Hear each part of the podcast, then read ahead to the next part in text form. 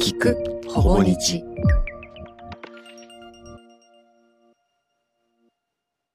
水野圭也と岸田奈美のラブ相談。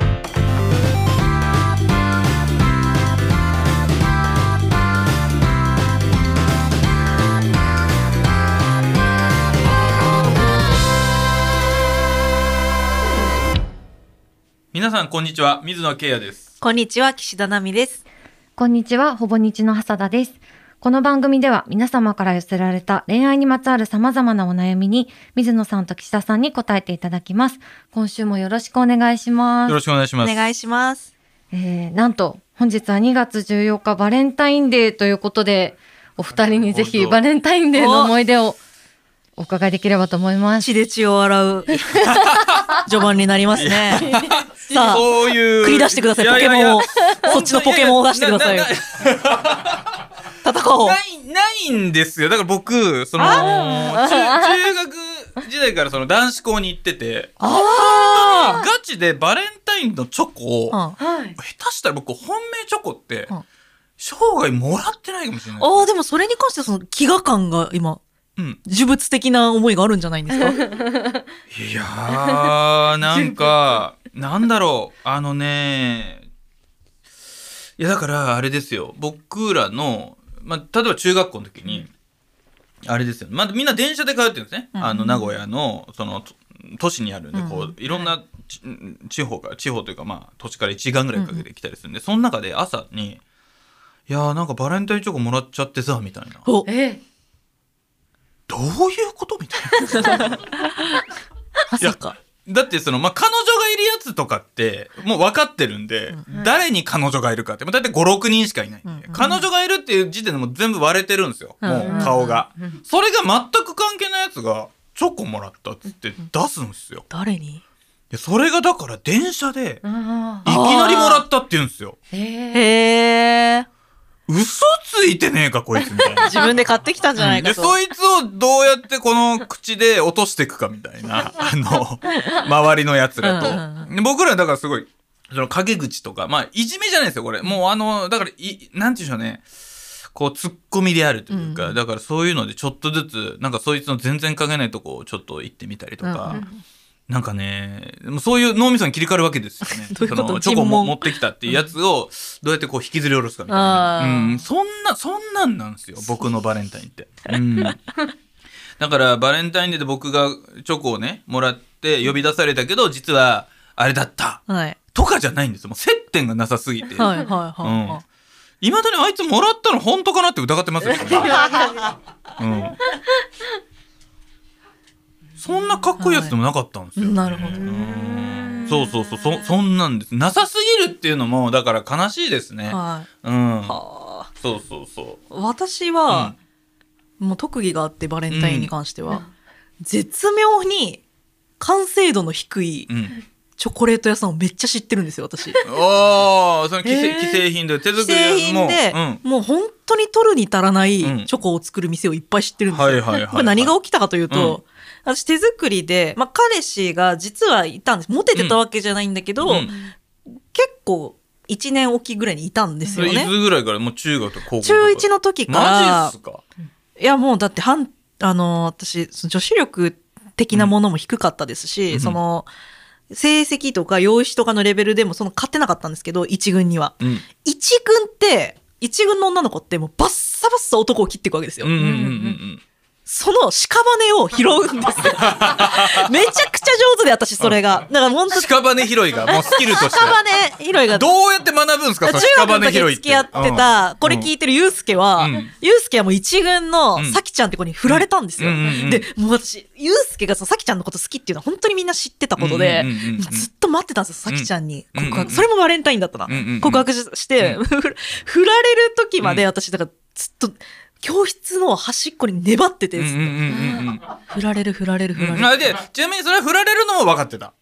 振られるか、ど、ど、で振られる方にいや、さきちゃんが若干ヤンキーが好きなんですよ。はいはいはい、で、ゆうすけはめっちゃスポーツも勉強もできるんですけど、うんうんうんちょっと真面目タイプああ、なんですよ。なるほど。じゃあこれはああ怪しいぞというこれ負け戦いくんちゃうかと思ってて、うんうんうんうん負けの方に、もう単勝でかけてたんですよフラグはちょっと立ってるぞとそう、屍、あの、ゆうすけ屍に単勝でかけてたんですよ、全そうか。そ全れをでもその単勝は意外とみんな見てないっていうか。見てないそうだよね。だってその、さきちゃんと付き合うんじゃないかでみんな諦めてた。あんなにさきちゃんが好きならうん、ゆうすけは無理だろうっていうの諦めてたんですよ。うんうんうんあで、案の定さきちゃんが振った。振った。来た。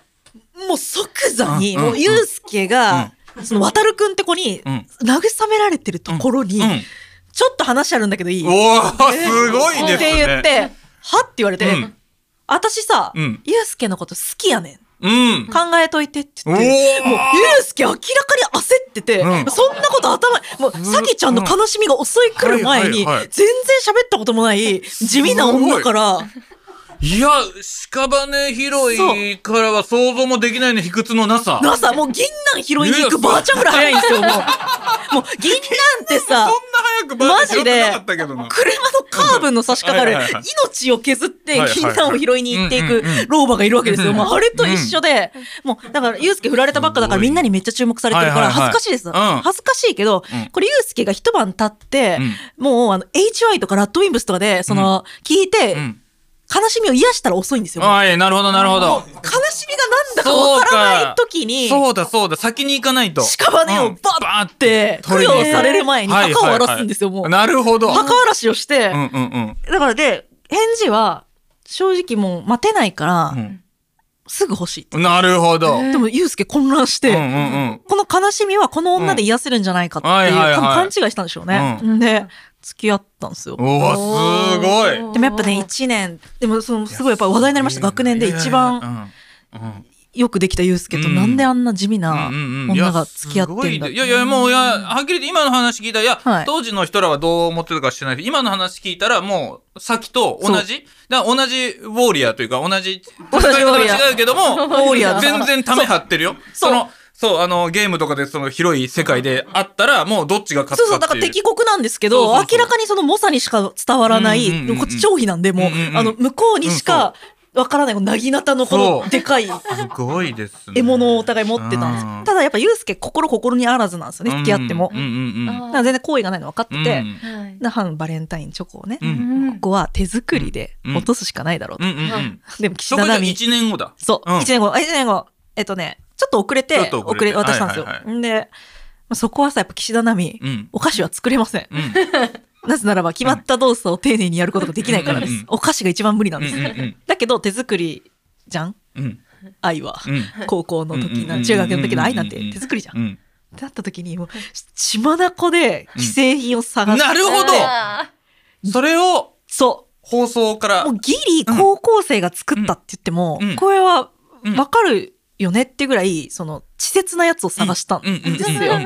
で、うんそれをあげた。なるほど手作りとしてね。まあさすがにちょっとユースケ1年やっぱ持たずに、うん。で、ちょうど2年前ぐらいかな、私が本出した時に、うんなんかこっそり本屋で買ってるのを見つけて、あの時俺はバカなことをしましたよってのは急に言われたんで、まあ、ゆうすけも、まあそれは催眠術が解けちゃったんですけど、まあ、それ以降もその成功体験を生かしてはい、ずっと稚拙なチョコを自分の手作りだと思っうんて、渡し続けるってことをいろんな人にやってたんで、なるほど。だからもしこの放送をお聞きの皆さんでい、手作りと偽ってでも屍拾いをしたい人は、はい。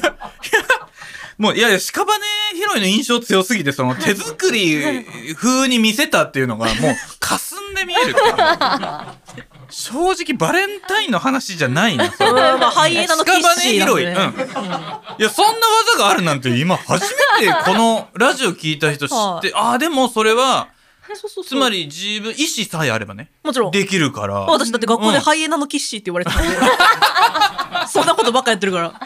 え、それで私、だから高1で付き合った子も一番学年で人気だったイケメンだったんですよ。すごいです。ね、そういやすげえな。屍拾いでしたね、マジで。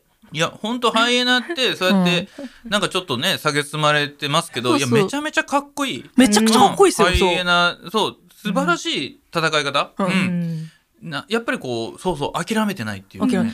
ちゃんとこの目立つような、うん。動きはできないんだけど、うん。ちゃんとこのうん。増票どもを買って、その国に貢献をしていくっていう。すごごいな。そう、はいだから千人称にはなれないけど百人称ぐらいになってるんですよねやっぱすごい。はい。ぜひこのテクニックを生かして、うんえーもしそれでもそのチョコレートを誰かにあげたいという方いらっしゃったら、えー私の方にご連絡いただければ私のデータベースからあなたの家に近い そこじゃないです。そのなんか季節なチョコレートを。手作りっぽくやるっていうのって結構どうでもよくて、そこすごい押してますけど、はい。本当にここにいる人誰もそこ食いついてないんで。あと屍拾いの方です。屍拾いだけだし。はい。うん。頑張りましょう。ありがとうございます。長いですね今日も。じゃあ今週も早速、はい、5つ目のラブ相談をご紹介します。えーミールさんよりいただきました。はじめまして、毎回楽しみに拝聴しております。お二人に伺いたいことがあり投稿しました。えー恋人や配偶者にも意図的に言っていないことはありますか？ということです。うんうん私は、には今まで誰にも言えなかったことがあります。過去に家族が起こした事件についてです。人に大きな怪我を負わせてしまったことがあります。しかし、その家族のことを恨んではおらず、現在の関係も良好です。私自身はもう十分に傷ついて悩み切ったため、恋人にならば話そうと思えば話せるような気がしています。ただ、その怪我の内容がなかなかに重いために、言ってよいものか、えー躊躇しています。恋人とは付き合い始めたばかりです。恋人は優しい人で、せっかく今までまっすぐに生きてきたのに、私が話すことで、本当は知らなくて済んだはずの傷をつけて悲しませてしまうのではないか。一方で、これから先長く共に生きていきたい相手に対して、隠し事をしているようで、後ろめたい思いにもなります。ずっと悩んでいるのですが、自分の中で結論が出ないでいます。お二人ならば、どうお考えになるか聞いてみたいです。というお便りいただきました。いやーこれは僕はもう秘密とかははい。全然あっていいって思うタイプなんで、うん、なんて言うんでしょうね、あの、なんか自分が抱えてるのが苦しくなって出したくなるとか、まあそれ劣等感とかもそうなんですよね。実は自分ってこういう不安があってみたいな。出したくてそれを受け入れてもらいたくなるっていう、ちょっと心理というかそういう瞬間ってやっぱりすごい分かるんですけど、なんだろうな大人になっていくにつれてなんかそれって実際自分がちょっと楽になりたい、相手にとってなんかこの必要な情報じゃないっていう風になんかこう分かってきた時に、なんか自然とこの言う必要がないことなんだなっていうのが腑に落ちる瞬間がなんかあああったんですよね。うん、だ僕は本当にこのなんて言うんでしょうね。この事情があってなんかこう多分この人自身がその家族のまあしたこの罪というかこういう出来事に関してなんかずっと罪悪感持ってるんだと思うんですよね。でも自分じゃないし、うん、なんかそこですごい悩まなくていいっていうか別にそのまま僕は言わなくてなんか言わざるを得ない時にスッと言うっていうか、なんかそれぐらいのスタンスでいいんじゃないかなと思っちゃいますけどね、うんうんうんうんどうでしょうね。うん。もう全然そんなアドバイスを考える暇もなく自分が隠してることについて今ずっと考えてる。どう 頭が今真っ白でしたよ。そうよな、言った方がいいのかかなくなな。何系ですかそれはじゃあ。いいやいやそれを何系とか別もあれですに、いやけどどういう。全全然いいんですけど、はいはいはい。あのね、はい。趣味で、はい。その、占いに行くわけですよ。はいはいはい。で好きなんですよね、すごい、はいそういうのが。まあ、盲信するとかじゃなくて、なん。か結構、腑に落ちることが多くて、うん。いいことは信じるって感じなんですけど、うん。その二人の占い師が、たまに同じようなこと言う時があって、うん。それが、岸田さんはたまに、むちゃくちゃでかい音量とか、うん。その、やばい神に出会ってることがあると。うんうんうんで、それは普通の人だったら、そのままその、それで弱っちゃったりするかもしれないじゃないですか。なんだけど、岸田さんの場合は一緒にいる彼が、ちょっと類稀なうるん。コンポストみたいな、うん。そうなんか、なんだろう、微生物みたいな役割があって。彼が全部その分解してるから、うん。お祓いとかもな大丈夫だと思うよ、みたいな。感じで、えーって思って、うん。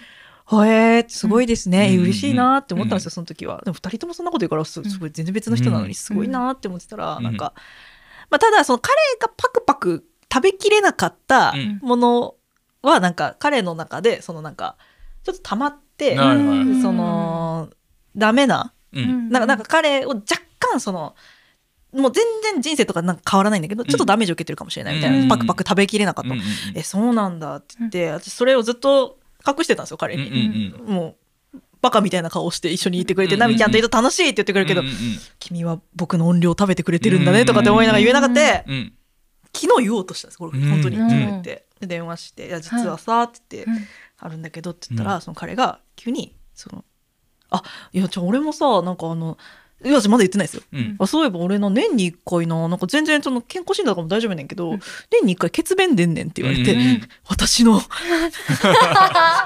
った。じゃおじゃおじゃが彼の大腸でうん。何か起きていると思って、まあそのちゃんとその病院とかも行ってもらって全然な問題がなくて、うん。たまにそういうことがある人いるので、うん。血便って言ってもそんななんか大した血じゃないから大丈夫だって感じなんですけど、言えなかったっすね昨日。そのその君を、ねそうですよね。そう君を陰陽師的に使ってることはやっぱ言えない。うん。から、何でも言わなくて、うん。これは言った方がいいんですよ、なぜならば、うん。彼も気にす、かなんで言ってくれなかったんはいで彼に関わるから。ただ家族がうん。人に大きな怪我を起こして、まあ、うん。関係も良好で悩み切ったってことは、これ別に隠してようがなんだろうが、彼を裏切ってることにはならないうんと思うんですよ、うん。私は。皆さんがさっき言ったみたいなこれは別に言わなくてもうん。いいっていうことだと思うんで、うん。言ってないことに対してまあ辛いのであればあのー言ってもいいかもしれないけど別にこれは隠してたっていうか言え言わなかったことも多分分かってくれるし、うんいいんじゃないのって思うけどね。そうですね、なんかこうそういうことがあるっていう、うん。つまり秘密にして別に言う必要ないことって世の中にあるんだよっていう、なんかそういうのってそういう認識をするって、うん。僕結構大事だなと思って、ううん家族とかも本当いろんな形があるし、うん親との関係とかうんも、うんなんかこうじゃなきゃダメだみたいな、うん意外といつの間にか染みついてるんですけど、いうん。や別にありじゃないみたいな、うん。別に言わなくてもいいじゃんっていう普通に、うんそういう世界観で生きることができるっていう。うんうんそうだよね。この隠し事をうん。墓まで持っていくか持っていかないかの決意ってああそれありますね。多分いると思ってて。あるある。それはある。うん。言わなくていいやっていう、で聞かれたら答えるっていうレベルのことなのか、うんもう聞かれなければうん。一生答えないっていうことなのかは決めた方がよくてそこがブレた瞬間に、はいはい。えじゃあなんで今まで黙ってたんっていうああそこへの疑念が起きる。でそれで言うと、岸田家どうやら2億円の隠し財産があるらしいんですよ。隠し財産の方そう。これ何が起きたかって言ったらうちのおばあちゃんうんうんが墓まで多分持っていこうとしてた事実で、うん。ここそのままそのはいはいはい。でうちのばあちゃんってむちゃくちゃお金遣い荒くて、うん。ブランド物とか買ってたわけじゃなくて、そのおじい亡くなったおじいちゃんから受け継いだ町工場をうん。なんか畳めるなくて、はいはいはい。で。それもなんか大好きだから畳めないとかじゃなくて、うん。適当な人なんですよ。適当すぎて多分畳む手手続きがめんどくさすぎて、ずっと負債を抱え続けてて、でうちのお母さんの貯金とかも全部使っうん勝手に使っちゃって、うちのお父さんが亡くなった時の保険金とかも全部使っちゃったおばあちゃんなんですよ。結構うちからするとやばいば,、んばあちゃんで、うんでもすっからかんになって、うん。もう今おばあちゃん今高齢者もう認知症が始まっちゃったんで、うん高齢者施設にいて、でそのお金とかもないから年金も足りないから、うん。私とお母さんが出してる、でもそれでもやっぱ認知症の荒ぶるおばあちゃんが家にいるって結構大変なんで、うんまあ、お金出してでもまあこれで、うん。もうあのどっちも幸せになれるならうん。離れて生きるっていいよねって、うんうんうんちゃんちゃんで終わるはずだったのに、うん。私が最近親戚にちょっと取材をするって機会があって、はいはいはい。したら、うん急に親戚がポロッと、うん。あのそういえばあの時のお金で奈美ちゃんたち助かったのって言われて、うん。え？って言って、うん。うちのばあちゃんがどうやらうちのおじいちゃんが亡くなった時のでうちのおじいちゃんってすごい事業主でめちゃくちゃ保険入ってたんですって、うんうん。数億円数千万円から数億円の規模のお金を受け取った記録があるんですようちのばあちゃん。へー。でそれって親戚で分けないといけなかったのに、うんおばあちゃんうん分けてない、うんうんでもその時うちのお母さんが病気になって車椅子になってたりしたので、うん。あおかおばあちゃんすごいその大変だったからうちの家に使ったんでしょうねっていうふうにうん親戚は思って黙っといてくれたんですって。うんない知らないそんなで受け取った記録はあるんですよ。うん。でもおばあちゃんがそんなお金使えるわけないから、うん。うん埋蔵金がどっかにあるんじゃないかっていうのでなるほど。今ばあちゃんに聞いてるんですけどもう完全にボケちゃって、うんあもう大変。だ今岸田家えこの話しました？してないか？いやいやいや初めて聞きましてないた岸田家。これさ墓まで持ってってくれたらよかったのに今言ったから今大変なことになっててーうん。おばあちゃん家に隠してるかもしれないけどうちのおばあちゃん家ってしあの売ったばっかりですよ不動産屋に。うん。うんうんでなんか床下収納が確かあったなっていうのおはー。でももうそこ他の人住んでるからどうしたらいいんだろうっていう。全然ごめんなさい関係ないよこんな関係ない。いやなんか大変ですよねいきなりお金がね。あるかもしれないっていう。そう借金があるのも大変だけどお金があるかもしれないっていうので ちょっとなんか持ってかれますもんね。持ってかれるもう持ってかれてるもなんか脳みそがわーって。そうそうあそう。れ？え2億も？っそう。てなんか急に自分じゃないような自分が。あそうそうそうそうそう。だって全然書けない僕ですら。え？え？そんなにあんの？みたいな。でもどの銀行を見てもすっからかんなんですよ。そう。なんでしょうねこの不思議な、ね、でおばあちゃん趣味もないし、うん。何も買ってないしめっちゃ狭い家に住んでたから、うん買えるわけもなくうん。て、へうんなんか一生のテーマになりそうだけど、うん。うん。でいやだからこれ知らない方が良かったなってことなんですよなるほど。だから親戚の方もよかれと思って言ってくれたんだと思うんですけど、うん。いやそうですよね。まあまあでもなんかあるんじゃないですか、まあ、このう運命というかここから始まる物語そして学びが学びが。あるんでしょうね。はまあそうそう。いや死ぬまで持ってくって。そうそうそうそう。なかなかね。いそう。難しいんですけどううんんまあ隠し事ってもう思わないようにするかですね、うんうんうん。別に隠してるわけじゃなくて言ってないだけだったら、うんそうそうそうそうそう。うん罪悪感もないし、うん別に聞かれない限りうん。言わないことだと思うんで、いやーありますよね。なんか僕もその実家のその段ボールがね、はい。送られてきた時になんか昔僕が出た、うん。なんかそういうメディアに出たのがはい大事になんか撮ってある。VHS ですごいあの撮ってあるんですなんかかさばりますね VHS は。なんかこれを妻に見せるかどうかみたいな、うん。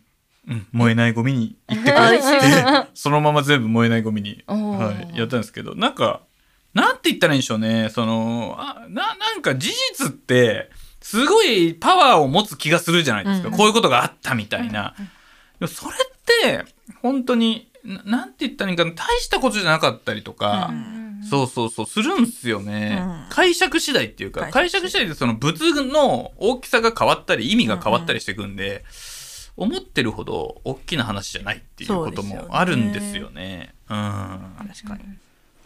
ありがとうございます。じゃあ続いて。私の相談を聞いてもらって、ええありがとうございます。えー、2つ目のラブ相談をご紹介します。大いうなぎさんよりいただきました。えー水野さん、岸田さん、はじめまして。いつも楽しく拝聴しています。えー今お付き合いをしている彼氏は、大人数でワイワイ遊ぶのが好きな人です。うんしかし私はできれば二人で遊びたいと思ってしまいます。私と彼はマッチングアプリで知り合ったので、彼の友達は私にとっては赤の他人。話し下手の私はうまくお話もできません。しかも彼は私より3歳年下なので、彼の友達にもかなり気を使わせてしまっている気がします。私には友達がほとんどいないので、彼を通してでもいろんな人とつながれるのはとても嬉しいです。大人数でワイワイ楽しめる人への憧れもあるので、自分も変えたいとも思っています。しかし、やっぱり気を使って疲れてしまうし、遊びに誘っても、じゃあ何人か誘ってみんなで行こうと言われてしまうと、二人で会うのが楽しくないのかなと悲しくなってしまいます。彼に直接この悩みを打ち明けられたらいいのですが、あなたも友達と会うと疲れると言っているような気がしてなんだか言えません。いつも嬉しいふりをしてしまいます。最近ではもう今の彼とはお別れして、無理せず楽しく遊べる方との出会いを探した方がいいのかなとも思い始めています。お二人のご意見をお聞かせいただけたら嬉しいです。といただいています？これは私ですねあらあら、完全に私ですこの方あら。はいじゃあそのお付き合いしてる方は結構みんなと？めまあこんななんかこのパリピみたいな、はいはいウェーイってなんか何十人とか集まってバーベキューするような人ではないですけど、あの結構1対1とかで、うん。あのお茶をしたりとか、い。もうすごいやっぱなんだろう愛愛されくんなので、うん。それはすごいあるんですけど、えっと、私もそのあんまりなんだろう友達とわーって遊んでたりしないので、うん。彼氏が友達に自分のこと紹介してくれるってめっちゃ嬉しくないですか、うん。えどう水野さまあん嬉しい、あのよく言いますよね女性は。うん。なんかこう、あ違う？そこ。僕は例えばそうですね女性がうん。紹介してくれる、いやー正直うん。これに関してはもう友達が来たらうん。完全に接客モードになってるんで僕。おもうただ仕事って感じになってますそれよね好かれるために？そうあのー友達にうん。失礼のないよう、あそうですよね。そうだでも。からもう本当にご両親だったりそういう親族だったり親戚だったり友達にはもう僕のことを絶対悪く言う人なんて、うんうん。い絶対いないんですよ、うんうん。でもそりゃそうだわな俺接客してるもんって思ってるんでいすよ。やわかるわかるわかる 私もそうです。この方もちょっとそういう感じが入っちゃってるのかもしれないですよね、いやそう本当にその通りで、やっぱ彼が好きだから、うん。その失礼のないようにしたいし友達のこと大事にしたいと、うんだけどその素の自分はやっぱそういう接客をする人じゃないから、うん。こういう時にめちゃくちゃもうフルパワーで頑張ってしまって疲れるっていうのはもう本当にそうなので、うんもう一つ目は諦めて慣れるかなんですよ。もう何回も慣れていってうんこの人も別に嫌われてもいいやじゃないですけど、うんその接客しなくてもうん。分かってくれるような。でもこれは最初から接客モードに入ってた場合はかなり難しいんですよ、だからもう自分素の自分でも挑んで、うんうんうん。最初はなんかなんだこいつって思われるかもしれないけどもそれ気にせずに慣れていくうんか、えっと、もう一つはそのバッファの時間うんうん。回復の時間を自分でちゃんと決めとく。うん。で私はその知らない友達とかに会ったら前の日、えっと次の日一日もう寝るんですよ。そう。なので次の日有給いただきますって感じなんですよ。うんもう家のこと何もできんし、うん。はい。でも私も会いたいと思うけど、うん実は翌日何もできなくなる。でうん。それ疲れちゃうっていうのはあの嫌いとかじゃなくて、うんもう本当に緊張しちゃって、うん緊張しなくてもいいって言われてももうこれずっと変わらないから、うん。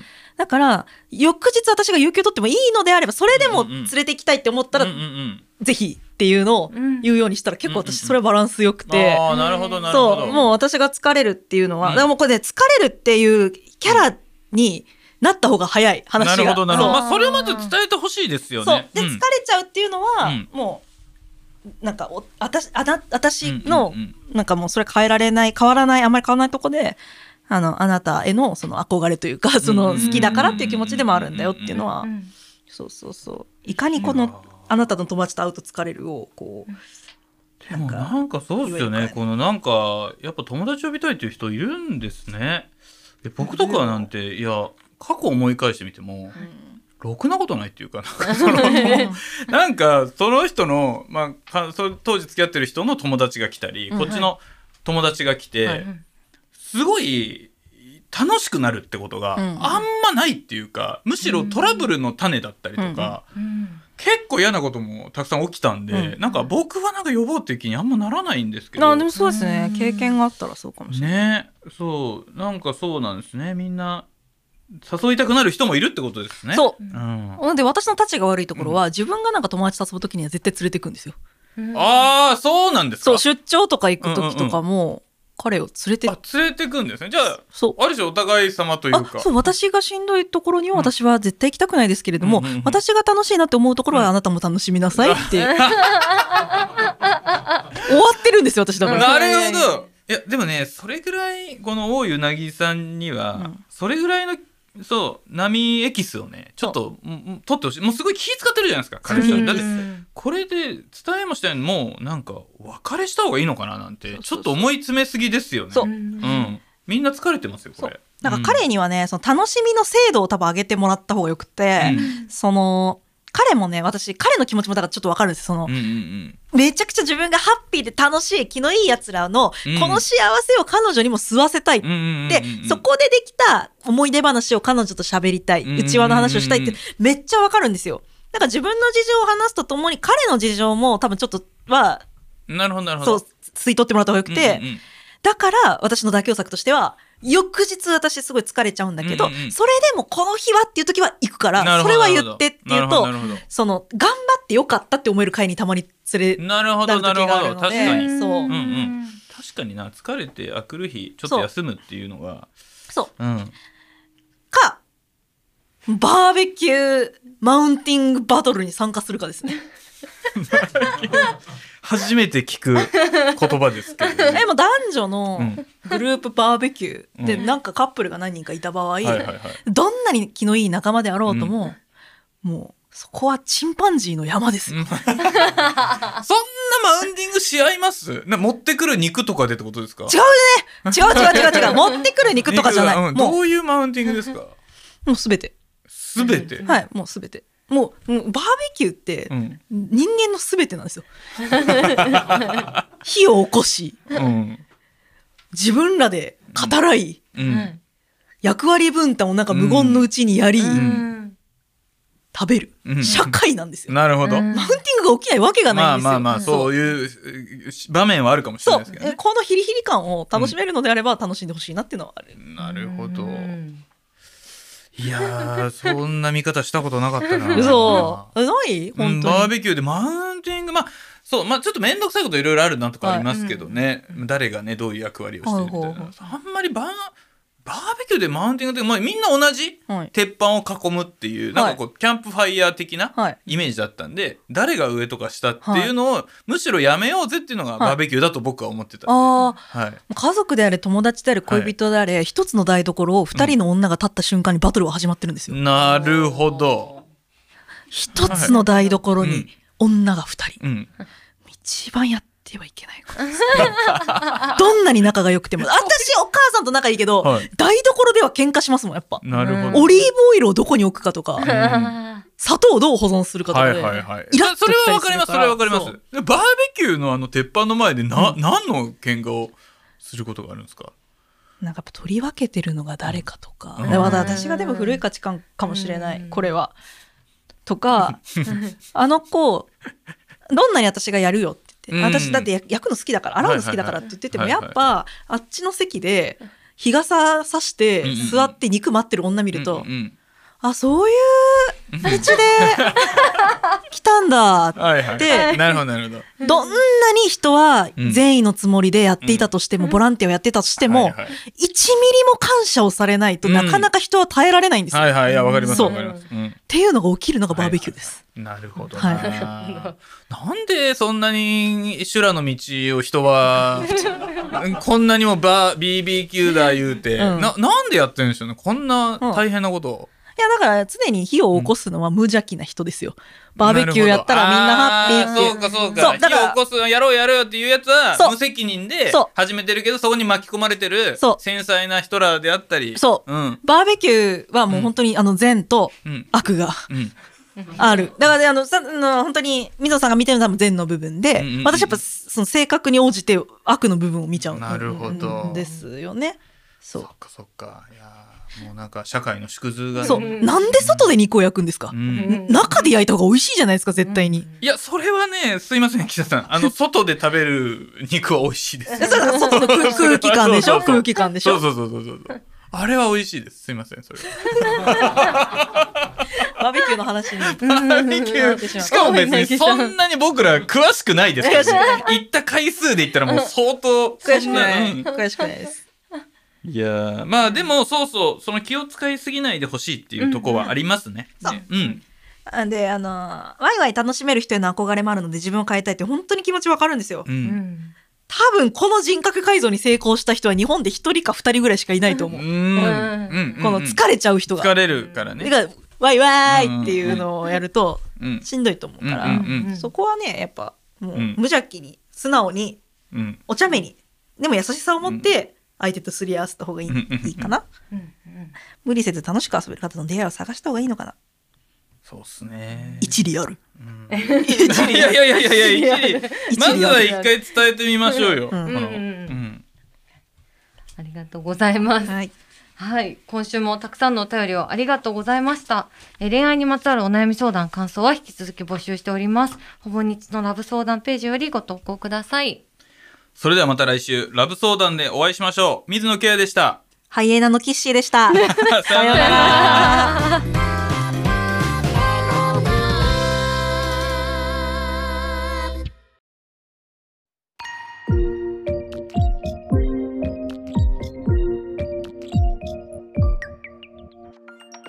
聞くほぼ日